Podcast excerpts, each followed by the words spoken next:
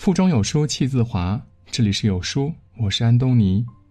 今天我要和您分享的文章是：北京首例新冠肺炎患者离世，生前朋友圈曝光，没进过急诊室，你永远不知道自己有多幸福。最近几天，新冠肺炎的数据还在不断增长，每个人的心仿佛都被蒙上了一层阴影。有人被感染，有人被治愈，也有人没能扛过病毒的折磨，离我们而去。在疫情爆发的初期，曾经看到过这样一条揪心的新闻：北京市卫生健康委员会一月二十七日披露，北京首例新冠肺炎患者因病情恶化、呼吸功能衰竭，于一月二十七日抢救无效死亡。在这则令人痛心的死讯发布的同时，他生前最后的人生轨迹也被曝光了。根据《财经》杂志报道，逝世者名叫杨军，今年五十岁，是一位能源老兵，勤奋的职业经理人，也是一个十八岁女孩的爸爸。在患病前，杨军曾一个星期内辗转四地出差。一月八日，他出发赴武汉出差；十三日上午，在上海电气电站集团参加了一次会议；十三号下午，前往郑州出差；十五日，由郑州前往北京出差。正当他为自己的家努力打拼、奔忙时，病毒却悄悄地跟上了他。在北京，杨军刚刚参加完高三女儿的家长会，两天之后就被确诊了新冠肺炎。得知噩耗之后，身边的家人朋友几乎都不敢相信，这个生活积极健康、工作上进、为人仗义的人，怎么会突然病倒了呢？刚开始，杨军还乐观地安慰身边的人说。相信自己会慢慢好起来的。但谁都没有想到，确诊之后仅仅五天，他的病情急剧恶化，呼吸衰竭，还未来得及和朋友说声再见，就匆匆的离开了人世。一月六日那天，杨军曾在朋友圈里为北京的初雪写了一首七言绝句：“桃花雪，平凡如初夜飘雪，酒色财气到手安。”桃花念欲坠青云，终将又爱寄千帆。却不知生命无常，那首《桃花雪》竟然变成了他人生中最后一首诗。重病，甚至死亡，对于每个人来说呢，都是生命的不可承受之重。自己究竟能撑到何时？繁重的医药费谁来付呢？一家老小谁来照顾呢？这些很多人一辈子都不曾想过的问题，却有着压垮一个家庭的力量。曾有朋友给杨军留言说：“最开始对疫情满不在乎，觉得离自己很远，但如今才明白，最重要的是健康。我们永远不知道明天和意外，哪个会先来临。没有受到过生活重创的人，不知道生活的残酷和艰辛。”而没有进过急诊室的人，永远不知道自己有多幸福。对于很多人来说，死亡这个词汇陌生又遥远，但有的时候，它就是这样突然的降临在你的身边了，让你措手不及。曾在网上看到过一位年轻的姑娘，她所经历的事情让人吓出一身冷汗。和众多的年轻人一样，她习惯性的熬夜工作、追剧。本以为身体还年轻，就不会出现什么问题吧。但在某天，他突然发现自己的面部失去了知觉，后来又失去了味觉，最后连眼睛都闭不上了。姑娘被送入了医院急救，拍完 CT 就送进了三甲医院的抢救室。她在病房里住了整整七天，看到了很多和她病症相似的同龄的病人，但这些病人却都已经瘫痪在床了。那段时间，他曾经感到无比的绝望。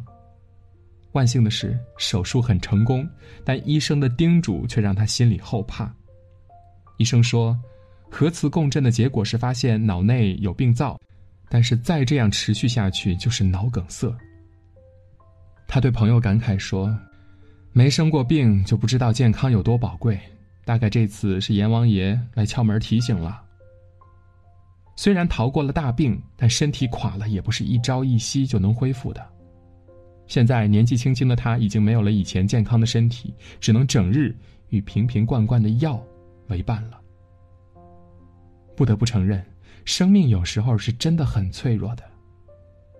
很多人忙着追求物质财富，拿命换钱，直到被突如其来的疾病打垮时，才意识到，一个家族的幸福和成就在疾病面前，竟是如此的不堪一击。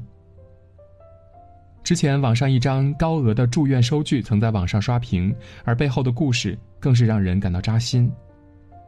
这是一张武汉大学中南医院的住院收费票据，住院科室是心脏血管外科，住院时间六十一天，共花费一百零四万元。而六十七岁的患者刘先生还有其他病症需要进一步治疗，住院七十五天，总费用已经超过了一百七十万。一个普通的工薪阶层如何付得起这样高昂的住院费呢？听闻家人已经为了刘先生四处奔走，借了不少的外债。无数的网友感慨。我觉得我不值得这个钱，一个人生病，全家破产，下半辈子都要在还债中度过了。有时候辛苦拼搏了大半辈子，不想刚刚安居乐业、小康富足，一场病却可以把一个家庭打回原形。人生上半场拼命挣来的钱，最后都还给了医院，那个时候才发现，人生最大的幸福，不过是身体健康，不过是好好活着。去年三月，奇葩说的辩手邱晨被意外查出了癌症，和死亡擦肩而过，他才开始反思自己的生活，并在节目中感慨说：“死亡才是对生命最精准的教育。”有一个很简单的道理，相信大家都听过：你的身体是一，而名声、财富、地位这些外在条件都是零，没有前面的一，后面有再多的零，都是毫无意义的。这个世界很残酷，你失去了健康，就失去了价值；失去了生命，就失去了一切的筹码。有人说，在疾病、失业、失恋、骗局面前，每个人活着都是一场考验。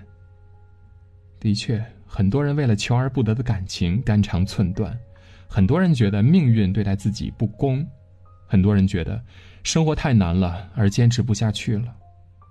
他们抱怨着自己的不幸，却恰恰忘了，人生中最大的幸福就是对自己好一点健健康康的活着。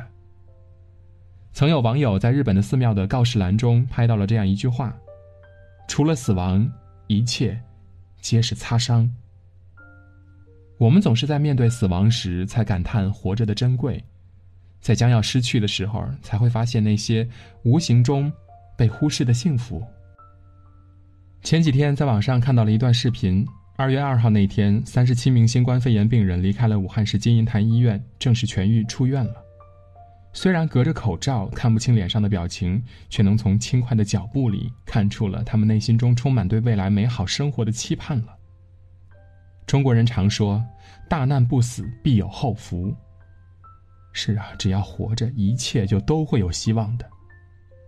一场疫情让我们有了很多新的感触，在生死的考验中，我们终于发现了幸福的真谛。实际上，幸福没有想象中的那么宏大、那么远，它其实就在身边、触手可及的地方。它是清晨醒来洒满卧室的阳光，是每一口新鲜的空气，是围绕在身边的家人，是自己健健康康的身体。虽然命运不可捉摸，人生起落无常。但我们可以选择自己的生活方式和对待生命的态度。喜剧之王卓别林在七十岁生日那天写下了这样一首诗：“当我真正开始爱自己，我不再牺牲自己的自由时间，不再去勾画什么宏伟的明天。今天我只做有趣和快乐的事儿，做自己热爱、让心欢喜的事儿，用我的方式，我的韵律。”当我开始真正爱自己，就开始远离一切不健康的东西了，不论是饮食和人物，还是环境和事情，我远离一切让我远离本真的东西。从前我把这叫做追求健康的自私自利，但今天我明白了，这是自爱。人生而不易，希望我们能从今天开始好好爱自己，少熬夜，别抽烟，少喝酒，好好吃饭。戴好口罩，做好防护，珍惜自己的身体。也希望我们能从今天开始，好好的爱家人，珍惜团聚的时刻，多陪父母吃吃饭，陪爱人聊聊天，陪孩子玩一会儿。愿我们都能珍惜手中的幸福，心中始终有爱，眼底始终有光。今天的文章就到这里。在这个碎片化的时代，你有多久没有读完一本书了？长按扫描文末的二维码，在有书公众号菜单免费领取五十二本好书，每天有主播读给你听。如果你喜欢今天的文章，记得在文章的末尾点个再看，或者把文章分享至朋友圈。让更多的朋友和有书一起成长。我是安东尼，明天清晨我依旧在有书等你。早安。